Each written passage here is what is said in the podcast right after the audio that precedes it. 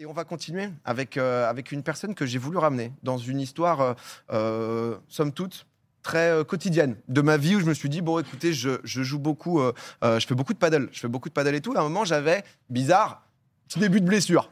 Cla- classique, vous allez La me dire. trentaine. Petit début, euh, mal, euh, mal à, à l'épaule et tout. Je me suis dit, ah putain, merde, faut que j'aille voir le kiné, euh, peut-être ostéo, etc. Euh, je suis allé voir un kiné, j'ai pris sur Doctolib en mode classique et je suis tombé sur une personne qui s'avère être aussi créateur de contenu, je ne le savais pas. Et je me suis dit que en ce début d'année où plein de gens prennent des résolutions liées au sport, de se remettre au sport et tout, ça pouvait être sympa de pouvoir parler un peu à un kiné des bonnes pratiques, des mauvaises pratiques, des choses à faire, des idées reçues autour du sport. C'est le challenger de la semaine, les amis.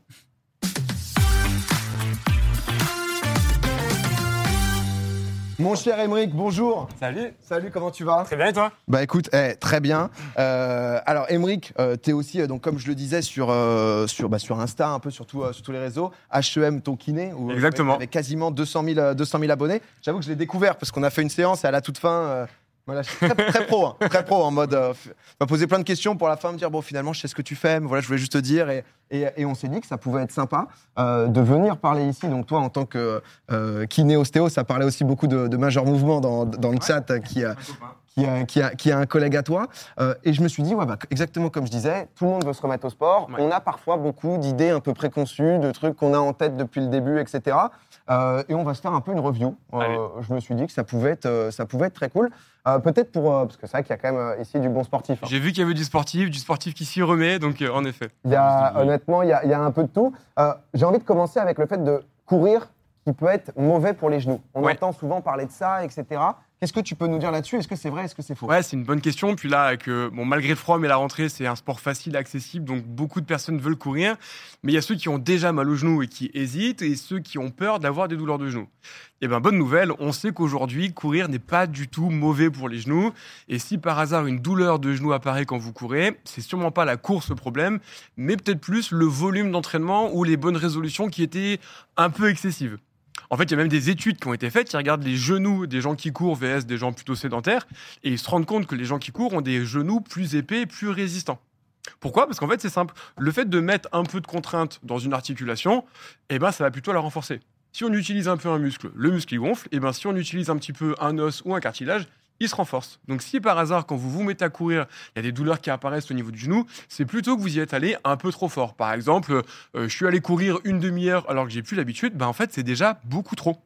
Et, et qu'est-ce qu'il en est pour. euh, euh, parce que c'est vrai qu'aussi, parfois, il y a des gens bah, qui sont en, en surpoids, qui se disent en fait, je vais pas aller courir parce que ça va me tabasser les jambes, les Ouais. genoux, etc. Est-ce que c'est c'est mauvais? C'est pas conseillé? Eh ben, pas du tout. C'est conseillé une fois encore, et c'est d'ailleurs un très bon outil pour perdre du poids.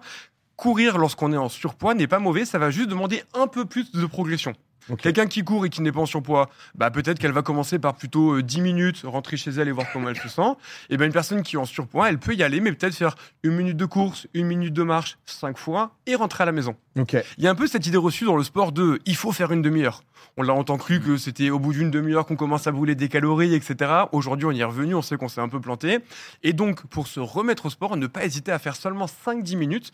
Peut-être que vous aurez l'impression de ne pas avoir travaillé. Pour autant, vos tendons vont se renforcer, vos cartilages vont s'habituer. Et si vous êtes en surpoids, bah, vous allez laisser un peu plus de temps à votre corps. Donc, c'est génial. Non, mais ça, c'est euh, euh, c'est vrai que c'est- intéressant. On, on précise hein, que tu n'es pas juste amateur de sport, euh, c'est-à-dire que tu es diplômé. Ouais, je suis kiné, ostéopathe, j'ai beaucoup de patients sportifs au cabinet et je pratique aussi de mon côté régulièrement. Juste, non, mais juste pour clarifier, hein, bien sûr, c'est- basé sur des Voilà. études où c'est pas juste en mode. ensuite, voilà, c'est tout en- dans, dans la pratique et dans la, dans la gestion. Tout Ouais. dépend aussi, voilà, si jamais tu as, les ligaments croisés, en effet, euh, faut peut-être pas courir tout de suite. Quoi. Faut pas euh, courir tout de suite, mais une fois encore, on peut courir sans ligament croisé. Mais c'est sûr que si tu viens de te les faire, c'est peut-être pas le lendemain que tu vas claquer un 10 C'est peut-être pas le. J'ai écouté Popcorn, je comprends pas. J'y suis, allé- j'y suis allé direct. Qu'est- Qu'est-ce qu'on peut dire peut-être autour des euh, euh, le fait de, de renforcer un os, etc. Ouais. Est-ce que c'est est -ce c'est possible? Et ouais, c'est possible. Et justement, les gens, des fois, sont surpris quand on leur dit ça. Mais en fait, c'est possible. Le fait de mettre de la contrainte va renforcer l'os. Il y a même des combattants, un sport de combat, je sais que t'en fais par exemple, où on sait que le fait de venir taper régulièrement dans un tibia, bah, ça peut aider aussi. Quand on se fait une fracture, on sait que lorsque la fracture a consolidé, la zone est souvent un peu plus résistante. Et si on prend l'inverse, les gens qui ont le moins de contraintes dans leur corps, qui c'est? Les astronautes. Ils ont même pas la pesanteur qui font qu'ils ont un peu de poids dans leur tissu. Et en fait, quand ils retournent sur Terre après avoir passé plusieurs mois en station, ils ont une vraie perte de la capacité de leur os. Une autre population, c'est les personnes âgées, avec cette fameuse ostéoporose. Alors, il y a l'âge, mais il y a aussi les os qui deviennent friables, Exactement, qui deviennent hyper friables et fragiles, ce qui fait que ça. malheureusement, nos grands-parents, quand ils tombent, boum, ils se cassent la hanche. Parce que en, en vrai, euh, moi, c'est vrai que je m'étais pété la clavicule un peu première fois et tout. Et, euh, et c'est con, mais c'est pas les idées reçues. Mais tu te dis, ok, je vais attendre que ça se répare et tout. Et euh, on m'avait dit, non, au contraire, faut commencer à faire un peu d'exercice dessus parce que Ouais. ça va aider. Ouais, Mais c'est vrai qu'il est un peu pas contre-intuitif, mais euh, au tout début, tu te dis, ouais, on va, ouais on on va, on laisser, on va laisser, ça va se réparer tout seul. Quoi. Toi, tu t'es pas pété des trucs, Jigmé Non, avec, euh, jamais, jamais. J'ai- de la chance sur ça. euh, pas de blessures, euh, si ce n'est des blessures euh, hématomes euh, ou boiter après trop de low kick dans la jambe. euh, c'est des trucs qui arrivent. voilà, c'est- rien de grave. Sale journée. Sale Voilà, ouais, sa journée. ouais. Non, mais, euh, mais, mais c'est vrai que c'est hyper intéressant. Bah, on on s'est dit honnêtement que ça, ça pouvait être cool parce que c'est vrai que parfois il y a des idées qui peuvent ne pas nous faire faire certaines choses ou autres et, euh, et, et ça peut jouer. Euh, des, des grosses idées aussi autour de, de l'ostéopathie. Ouais. Euh, Parce qu'on l'a dit, t'es kiné et ostéo. Mm. Euh, on entend souvent ce truc de Ah, faut que j'aille me faire remettre euh, chez Ouais. l'ostéo, etc. Euh, en vrai, c'est faux. Les, les os ne bougent pas. Ouais, alors les, les os bougent, on est fait pour bouger. Par exemple, au niveau du dos, souvent euh, l'ostéo va remettre la vertèbre en place. On a 24 vertèbres, donc c'est bien pour que les 24 puissent bouger les unes par rapport aux autres. Mais en effet, les ostéos, et ça vraiment, il y a encore beaucoup de gens qui le pensent, ne remettent pas les os en place et ne remettent pas les articulations ou les vertèbres à leur place. On entend souvent euh, j'ai mon bassin qui est décalé ou euh, Ouais. euh, mon ostéo il va me remettre je sens que ma vertèbre elle a bougé. En fait, non. Ce qui se passe quand on manipule, c'est plutôt qu'on va essayer de faire bouger la zone, mais on va pas remettre la vertèbre en place. Est-ce que je peux aller montrer ça directement Ouais, sur mon attends, ami T'as t'as ramené un squelette. J'ai vu. hein, euh, On avait ça. Globalement, une, une technique qu'on voit beaucoup en ostéopathie, c'est euh, bah, le patient est sur le dos, l'ostéopathe met sa main comme ça et puis il vient fortement ou rapidement appuyer. On pense qu'il est venu remettre une vertèbre euh, correctement à sa place. En fait, c'est pas ça qu'on fait en termes de soins. Ce qu'il faut savoir, c'est que bah, là, il y a toutes les vertèbres. hein, vous voyez, on en a 24. Et entre chaque vertèbre, il y a des petits muscles. Et lorsque l'ostéo, il vient vous manipuler parce que vous vous sentez un peu bloqué, vous dites ah ça bouge pas très bien. En fait, ce qu'il va venir faire, c'est juste très rapidement, clac, mobiliser une vertèbre par rapport à l'autre et venir faire un petit étirement très rapide de la zone. Vous, d'un seul coup, ça va vraiment mieux. Vous sentez qu'il vous a remis en place ou que la zone bouge mieux. Mais ce qu'il est venu faire, c'est juste venir étirer très rapidement. Des fois, il y a un bruit de crack. On pense qu'il a remis la vertèbre, mais non. Soit c'est une bulle d'air, soit ce qu'on appelle la cavitation. Sais pas si on va l'entendre dans mon micro. C'est quoi Mais c'est juste de l'air qui bouge et qui va Ah. faire ce petit bruit spécifique, mais on n'a pas replacé. Et d'ailleurs, ils ont même fait des études avec des radios, parce que bah, si ça a été déplacé, on va le voir à l'imagerie. Donc ils prenaient des gens, une radio, une manip avec l'ostéopathe, ils refaisaient la radio, je le donne en mille, et il n'y a rien qui avait bougé. Et, et pourquoi euh, Parce que c'est vrai que euh, c'est un vaste sujet, l'ostéopathie. On va Ouais. pas se faire tout, l'intégrer et tout, mais tu me disais, euh, il y a énormément d'ostéopathes en Ouais, France. il y a beaucoup, beaucoup, beaucoup d'ostéopathes en France. C'est un problème, on est le pays au monde où il y a le plus d'ostéopathes par nombre d'habitants. Et qu'est-ce qui s'est passé Alors en fait, il y a eu euh, au niveau des lois, il y a eu euh, en gros un peu n'importe qui pouvait ouvrir une école. Donc il y a eu un moment donné où il y a beaucoup, beaucoup, beaucoup d'ostéo d'écoles qui ont ouvert, donc beaucoup de diplômés, donc beaucoup d'ostéopathes. Et c'est un métier qui est très difficile à cadrer parce que bah, chaque école a un peu sa philosophie et chaque ostéopathe va pratiquer à sa manière. T'as ceux qui font que craquer, t'as ceux qui font jamais craquer, qui vont poser les mains. T'en as, ils font beaucoup de crâniens, beau- beaucoup au niveau du ventre. Donc c'est très particulier, ostéopathie. Et il y a un peu de tout et n'importe quoi, mais comme dans n'importe quelle profession. Donc c'est vrai que, par, exemple, sur ce discours, il y a beaucoup d'ostéos qui ont véhiculé ces croyances de on vous remet en place. Mais le problème, c'est que si le patient il pense qu'il s'est déplacé, il va avoir besoin en permanence qu'on le remette en place.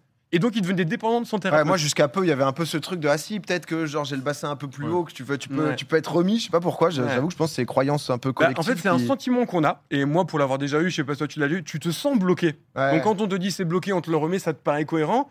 Et tu ancres ça. Mais en fait, c'est plus des tensions musculaires qu'on va libérer. Non, mais je, vou- je voulais que qu'on en parle quand même, euh, juste parce que c'est vrai que c'est- c'est tout un sujet assez intéressant. Ouais. Euh, Peut-être pour con- continuer un peu sur les trucs aussi de, de douleur. Très souvent, on a une douleur, on va mettre euh, du froid. Ouais. C'est euh, c'est pas si bien. C'est Du chaud, du froid. Moi, je veux savoir qu'est-ce que vous, vous avez tendance à mettre? Toi, si t'as une douleur quelque part, tu aurais eu tendance à mettre quoi? Moi, je sais pas, c'est les petits pois, frère. Les petits pois direct, Picard. petits pois. moi, je- j'hésite pas, quoi. C'est non, c'est vrai que souvent, je mets du froid, ouais, moi. moi. Moi, je dirais des trucs chauds parce que j'ai hum, j'ai une crème que j'avais quand j'avais des problèmes à ça. C'était Ouais. plus musculaire. Ouais. Et quand je la frottais, elle me chauffait euh, la partie. Donc, je sais pas. Euh, moi, c'est plus chaud. Ouais, donc il y a un peu ce gros débat, est-ce qu'on met du chaud, est-ce qu'on met du froid? En fait, le froid, on va essayer de comprendre, il a deux effets. Bah, antidouleur, clairement, c'est anesthésiant. hein, les crèmes de froid, on les voit des fois sur le terrain, les bombes de froid ou dans le foot ou autre chose. Vrai. Et il y a un effet anti-inflammatoire. Donc, le, clairement, le froid, il va couper l'inflammation de votre corps. T'as plus mal, quoi. Exactement. Le problème, c'est que quand on se blesse, cette inflammation, elle est intéressante et elle est importante. on prend un cas classique, je me fais une entorse de cheville. Mon pied il part, ma cheville commence à gonfler. Pourquoi est-ce que ça gonfle? Bah Parce que ton corps produit des éléments pour reconstruire le ligament, la corde qui a été un petit peu abîmée. Donc si tu mets du froid, bah, le problème c'est que tu vas bloquer l'arrivée des nouveaux éléments qui vont faire que ton corps va vouloir se reconstruire. Donc en réalité, on a tendance aujourd'hui à mettre de moins en moins de froid parce qu'en fait, on est en train de bloquer un truc naturel que ton corps mettait en place pour te guérir. Donc le froid, c'est plutôt si vraiment ton Grosse douleur, ouais, vraiment ta cheville, elle a vraiment beaucoup gonflé, ou alors tu viens de te faire opérer, tu vois, c'est différent, ou alors parce que la douleur est très très importante, mais sinon soit on laisse tranquille, soit comme tu me disais, quand c'est musculaire, on a plutôt tendance à mettre du chaud. Par exemple, un footballeur qui vient de se faire un claquage sur un sprint, souvent les ischio-jambiers euh, qui sont derrière la cuisse peuvent être abîmés. On va mettre du chaud, pourquoi? Parce que ça va favoriser justement la circulation et l'arrivée bah, des bons éléments pour refaire du muscle. Donc, globalement, plutôt du chaud sur les muscles pour bah, favoriser cette circulation et refaire du tissu. Et soit on laisse tranquille parce que tout va bien, ou alors si vraiment c'est très très douloureux ou très gonflé, on peut mettre les fameux petits pois que, dont tu nous parlais. Ouais, de, de- de- Ah, je suis sur de la vraie blessure aussi. Dire, quand je viens, je, je suis pas là pour rigoler, moi ça casse quoi. C'est, euh, donc, euh, donc ça joue. non, mais je, je vois, je vois les gens, les, euh, c'est pour décontracter le muscle, ça dit. Euh, euh, baume du tigre. C'était pas le baume du tigre dont tu parlais euh, tout à Non, c'est pas ça, mais je connais le baume du Ouais, bon truc bien chauffant Ouais, aussi. ouais. euh, C'est connu. Mais c'est vrai que moi j'avais plus ce truc de chauffer avant, tu sais, en mode Ouais. un peu en préparation, plus que. Chauffer, oui, bah, c'est le but de l'échauffement d'ailleurs avant de s'entraîner, c'est de venir Ah ouais, préparer ouais, la zone à l'effort, autre, etc. vois, si- Ouais. Euh, non, et si vous avez des questions, euh, en vrai, dans le chat, n'hésitez pas, hein, c'est un peu le but. Et Joël, euh, Moi, j'ai n'hésitez j'ai pas une aussi. question, hein. j'ai envie de débunker ça ce soir. Dis-moi. Euh, Est-ce que la musculation ralentit vraiment la croissance? Non, c'est complètement faux. Voilà, merci, Com- au revoir. Complètement faux.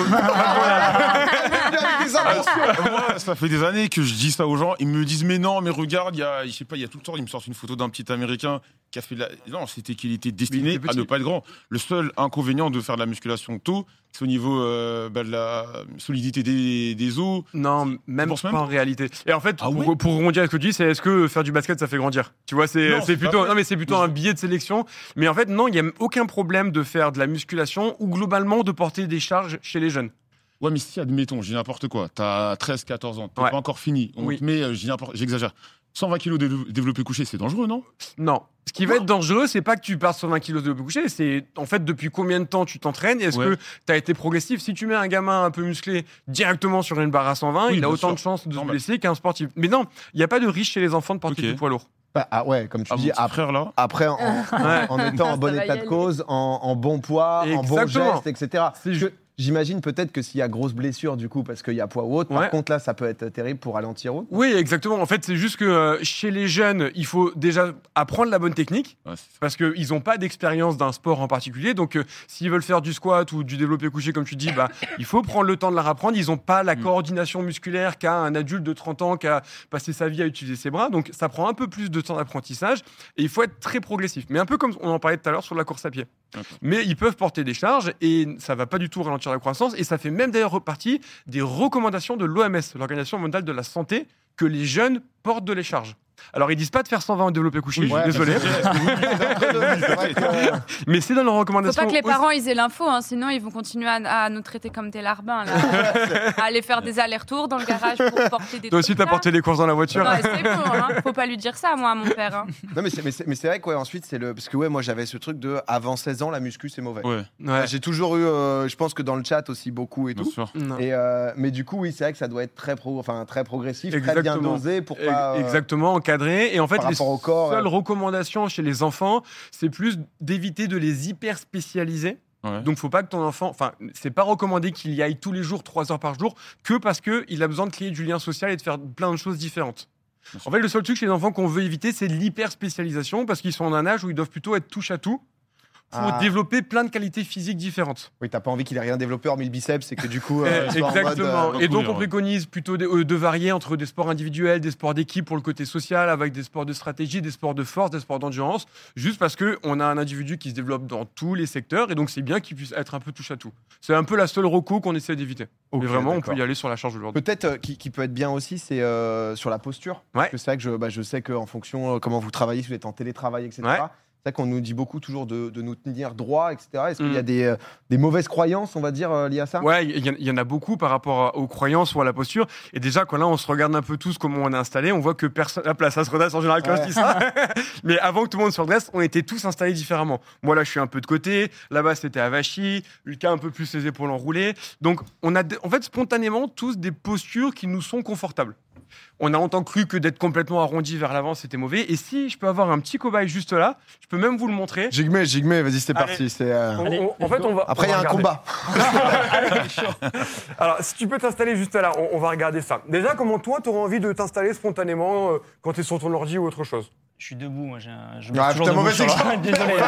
Le mec qui est dans le champ toute la Euh, journée. Non, ça dépend de ce que je suis en train de faire. Ouais, si tu je suis en train, l'ordi ou autre chose Euh, bah, généralement, je pense que les cinq premières minutes, je suis comme ça. Ouais. Et puis, euh, dès que je suis en train de faire plusieurs games, Ça, ça va hein, euh, Exactement. Et c'est cool parce que ce que tu nous racontes, c'est vraiment ce qu'on a très souvent, en fait, les gens, on leur dit de se tenir droit. Donc, se tenir droit, bah, c'est notre ami euh, juste là.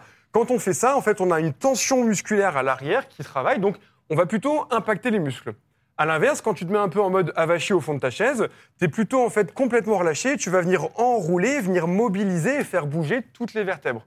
Ce qu'il faut se dire, c'est qu'il n'y en a aucun qui est meilleur que l'autre. Quand tu es totalement droit, tu as une tension musculaire. Si tu n'y es pas habitué, clairement, tu l'as vécu, on l'a tous vécu, au bout de 5 minutes, tu en as marre et tu retombes ici. Et quand tu te remets comme ça, tu es relâché musculairement et tu es plutôt ce qu'on appelle en flexion, donc Ouais. arrondi au niveau du bas du dos. Dans un cas, tes muscles travaillent. Dans l'autre cas, tu vas plutôt être en appui sur tes vertèbres. Comme on l'a dit tout à l'heure sur la course à pied, les vertèbres, ce sont des os. Elles vont s'habituer à ce type de contraintes. Ce qui va être mauvais, c'est pas d'être dans une ou des autres positions, c'est d'y être en permanence. Si tu joues euh, sur ton écran autre chose pendant 8 heures et pendant 8 heures en rectitude, c'est comme si là on se met tous à faire la chaise pendant 8 heures. Clairement, les muscles du quadriceps, ça va brûler, on n'aura plus du tout envie de le faire. Et on l'a tous vécu, c'est pas confortable. Mais de la même manière, si on est en flexion maximale, on est plutôt en étirement. Mettez-vous tous comme ça, avec vos doigts. Ça va, ça tire un peu, mais c'est pas insupportable. Ouais. Si je vous demande tous d'y rester 8 heures, ça va pas le faire. Et donc, c'est exactement la même chose par rapport à la posture et à la bonne ou à la mauvaise posture. Soit je suis droit et j'ai plutôt une activation musculaire, comme tu nous le fais spontanément, soit je suis plutôt avachi et je suis plutôt en étirement. Et donc, au final, par rapport à la bonne ou à la mauvaise posture, c'est plutôt le fait de les, de les varier. De temps en temps, j'active mes muscles. De temps en temps, je fais un peu d'étirement. De temps en temps, je vais mettre un peu sur le côté. Donc, il n'y en a aucune qui est bonne, il n'y en a aucune qui est mauvaise. Ce qu'il faut plutôt, c'est d'essayer de les varier Il n'y a régulièrement. aucune position qui te nique le dos. Aucune. Moi, je joue comme ça à chaque fois, même Ouais. les viewers. Ah, c'est un peu bizarre. à Ah, chaque moi fois, mais aussi, je fais ça. sur, sur J'appelle ça la crevette. Ouais, tu sais, et c'est c'est agréable en vrai hein, pour, Ouais. euh, pour game. Ça, t'es- c'est bien, il y a aucun problème. Non, il n'y a Faut- absolument aucun problème. Et c'est juste entre guillemets, est-ce que c'est une parce que c'est vrai que entre le truc où euh, les gamins doivent porter des poids maintenant et, euh, et, euh, mettez-vous n'importe comment, euh, c'est très antinomique de tout ce que un peu ce qu'on Ouais. nous a dit et tout. Ouais, ouais. Mais, mais c'est quoi? C'est faut pas rester plus de. Alors j'imagine c'est pas au bout d'une demi-heure. Si t'es joué. resté 32 minutes, euh, t'es t'es mort. Mais euh, c'est avoir des changements quand tu dis régulier. C'est quoi? Ouais, c'est aller bouger tous les 20 minutes. En mode j'étais comme ça, euh, boum, euh, je rechange. Je exactement. Et puis ça va dépendre aussi de pas mal de facteurs. Est-ce que tu es sportif? Est-ce que tu es sédentaire? Est-ce que tu es jeune, âgé? Est-ce que tu as des antécédents de blessures? Donc la durée, elle va varier. Mais par exemple, là, quand tu nous montres ça, ce qu'on voit, c'est qu'en fait, tu es en flexion maximale. Donc par exemple, par rapport à mon doigt, tu es vraiment ici, ici. Ouais. Donc tu risques d'avoir des douleurs qui vont apparaître un peu plus régulièrement que quand on est juste assis, un peu avachi, où on n'est plus en fin d'amplitude, on est peut-être un peu juste là. Et donc, si vraiment on veut essayer de comprendre le mieux d'un point de vue santé ou prévention, ou si vraiment on veut faire plaisir à nos parents qui nous ont dit de nous tenir droit, on va dire que si tu es tout le temps en flexion et que tu as envie de changer, essaye de changer pour un truc un peu moins en flexion. Donc un peu plus redressé. Parce que c'est ça peut-être le piège, c'est que du coup, enfin moi je sais quand je game ou autre, c'est vrai que du coup je suis avachi, mais soit je suis avachi comme ça, soit Ouais. comme ça, mais toujours quand même jamais. euh, ouais, mais par exemple, quand travailler tu es les muscles, avachi plutôt fond de canapé comme ça, bah là, tu es plutôt soit droit, soit en extension en réalité. Ah ok d'accord. Et Mais quand tu es coup- vraiment les genoux ou poitrine, tu es en flexion max. Mais, mais du coup, pourquoi quand on change de chaise, parfois quand on passe deux heures sur une chaise pourrie, on est en mode Ah, cette chaise, elle m'a flingué le dos, je suis trop mal et tout. Parce qu'en général, selon les chaises que tu vas avoir, spontanément, en fait, la posture que tu vas adapter va être différente. Soit parce que l'assise est plus molle ou plus dure, et du coup, l'appui des os des fesses vont être différents. Soit tu vas mettre un peu plus d'inclinaison. Soit tu vas être moins confortable au fond parce qu'elle sera moins motelonnée, je dis n'importe quoi. Soit parce que le dossier sera différent. Et en fait, spontanément, tu vas te changer, tu vas te mettre dans des postures dans lesquelles tu n'es pas habitué. Moi, l'exemple concret, je suis kinostéo, donc tu imagines le métier, je suis toute la journée, je suis debout, tu vois, je bouge à gauche, à droite. Et pendant le confinement, je tapais mon mémoire. Et j'ai passé une journée entière assis, et ça pendant 3-4 jours. En une semaine, j'ai eu des douleurs de dos comme j'ai jamais eu. J'étais autant assis que quelqu'un qui faisait un métier de bureau, mais vu que j'y étais pas habitué, j'ai eu des grosses douleurs de dos. Juste parce qu'en fait, et j'étais pas assis plus que d'autres, mais mon, mon corps n'est pas habitué à passer du temps assis.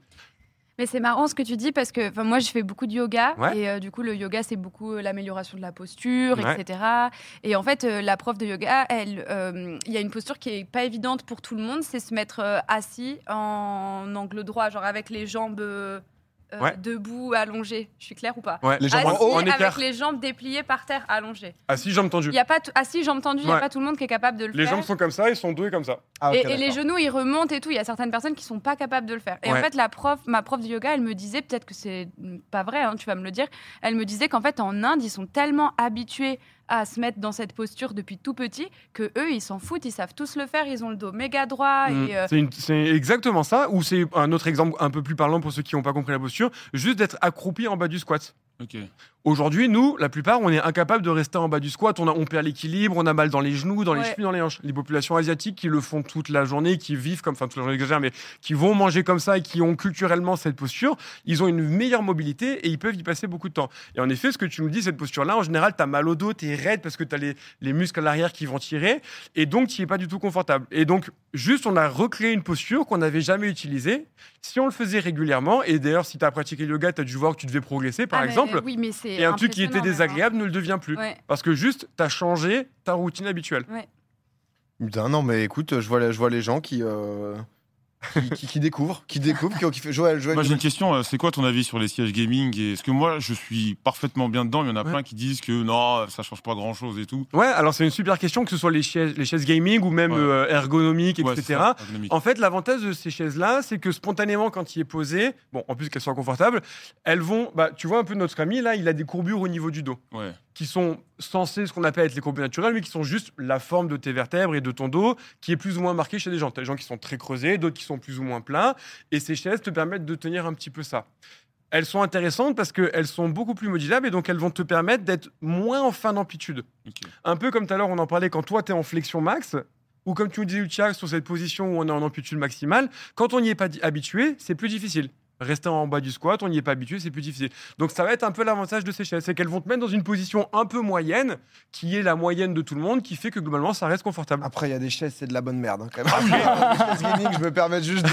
Non, pas de nom de marque, mais- qu'il y en a, ils se sont foutus là-dedans. et, Bien euh, sûr. Il y a des trucs, c'est des horreurs quand même, hein, juste au passage, parce que. euh, mais euh, non, mais ouais, c'est vrai que c'est- c'est c'est lié aussi derrière à la, à la posture et tout. Je vois plein de questions. Après, j'imagine, toi, ça doit être que ça, tes DM ou des gens qui sont en mode j'ai un souci au coude. c'est normal là. De, mais parce que c'est vrai qu'il y a rien. Les gens demandent des conseils de est-ce que c'est bien de s'étirer le matin et tout. Ouais. Il n'y a pas de formule magique, quoi. J'imagine de bon bah tu fais un exercice tous les matins et euh, t'es super bien, quoi. Alors, euh, oui et non. C'est-à-dire que euh, un truc qui marche chez tout le monde, c'est déjà une bonne hygiène de vie, bien dormir, bien manger et faire de l'exercice régulièrement. Et moi, j'ai plein de patients où je leur fais faire des exercices quasiment un peu au hasard parce que je sais qu'ils ont mal au dos juste parce qu'ils ont un mode de vie sédentaire et ça leur fait du bien. C'est pas parce qu'ils ont fait l'exercice magique, c'est juste parce qu'en fait, ils ont juste bougé régulièrement. Donc ça, déjà, c'est une bonne piste d'a- d'amélioration. Et après, par contre, comme tu le disais, il y a un vrai côté, bah, un peu personnellement, qu'est-ce qui me fait du bien? Par exemple, les courbatures. On, on sait que globalement, les courbatures, c'est des petites déchirures euh, qui vont arriver au sein d'un muscle. C'est pour ça qu'en général, on les a quand on fait un effort difficile. Genre, euh, je me remets à courir parce que c'est mes bonnes résolutions. Je vais faire euh, beaucoup d'escaliers, une grosse randonnée, grosse courbature. Donc, quand on sait ça, on comprend que les étirements ne préviennent pas les courbatures.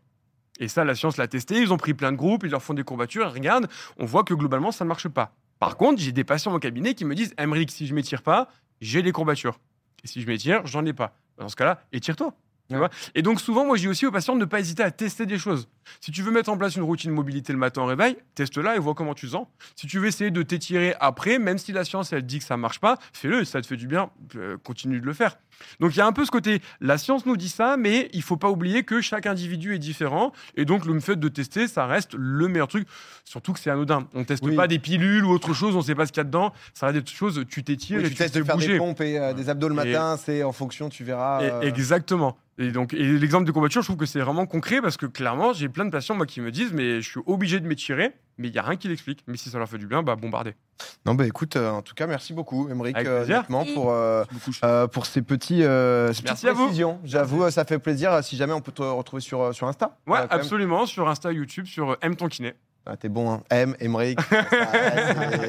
c'est- fort. Merci beaucoup en tout cas. Merci. On se voit en séance. Bonne journée à tous. Ciao, bonne soirée. Euh, trop trop cool euh, cet invité. Bah ouais, on s'est dit parce que c'est vrai que début d'année, tout le monde veut faire du sport et c'est vrai qu'il y a plein de trucs de croyances. Euh, J'avoue que le truc de muscu. euh, Ah ouais, non, mais ça, parce qu'il y en a plein qui m'ont. Toi, t'as commencé à quel âge la muscu, euh, Joël Moi, j'ai commencé la musculation à 15 ans. J'ai cru que t'allais me dire à 8 ans. Non, mais après, moi, il y avait une différence, c'est que j'ai arrêté de grandir à 15 ans avant, d'arriver- avant de commencer la muscu. Ah ouais Donc en vrai, à 15 ans, j'avais cette Mais taille-là, non. en fait. Ah oui. Ouais. Ok. Ah oui. Marrant parce que Ah chez les garçons, en général, ça arrive plus tard quand même. Ouais, c'est. Bah après, c'est. Je vais pas dire c'est aléatoire, j'en sais rien, mais c'est vrai que parfois tu vois des gens. Tu, Ouais, tu fais un mètre c'est- combien? 1m91. Ah oui, c'est vrai que le 1m91 en, en, en troisième, euh, Ouais, c'était euh, c'est euh, c'est quelque chose quoi. Euh, Joël fait quelle taille Bah du coup euh, 1m91. Euh, super instructif, euh, comme d'habitude. Domingo en panique sur sa position crevette. Non mais c'est vrai que même parfois en live on me dit euh, PA tiens-toi bien là, ton dos. Mhm. Très gentil d'ailleurs au passage. Je, je, je vous remercie, mais ouais non c'est euh, C'est bon la position crevette. c'est c'est bon tant que tu changes. mais c'est vrai que c'est comme tout comme d'hab. Hein, faut juste jamais Ouais. être dans un dans l'excès de quelque chose et Oui. essayer de. Mais c'est toi là, Après, tu Pardon. Pardon. Bon attends mais pardon moi. tu sais, euh, euh, depuis que j'ai changé ma chaise, euh, en vrai, je me mets moins en position crevette qu'avant. Donc parfois, je me dis peut-être même c'est ton corps instinctivement qui, euh, bah non, je suis bien comme ça et je me Ouais. mets plus comme avant, tu vois. Après, ça dépend. C'est vrai que dès que tu commences, euh, c'est sympa d'être avachi. Il y a un truc. Mm, mm. Il y a, il y a quelque chose. Non, j'étais en train de dire, c'est vrai que toi, tu fais trois fois par, par semaine, mais c'est ce même truc. Si euh, tu commences à avoir un bon niveau de champion régional et tout, ou, euh, je, je ne sais pas si vous êtes au courant quand même, parce que oui, il a 3500 hectares. En plus de ça, il est champion régional. 3,5. C'est 3500 hectares, en effet. Il vient de les avoir et c'est assez énorme. Si jamais d'ailleurs vous voulez des confitures Mirabelle, vous avez juste à envoyer un DM à Jigme. Voilà, vous lui dites la commande, l'adresse et ensuite euh, ça part sous une semaine. hein. Vraiment, on est, euh, on- on est.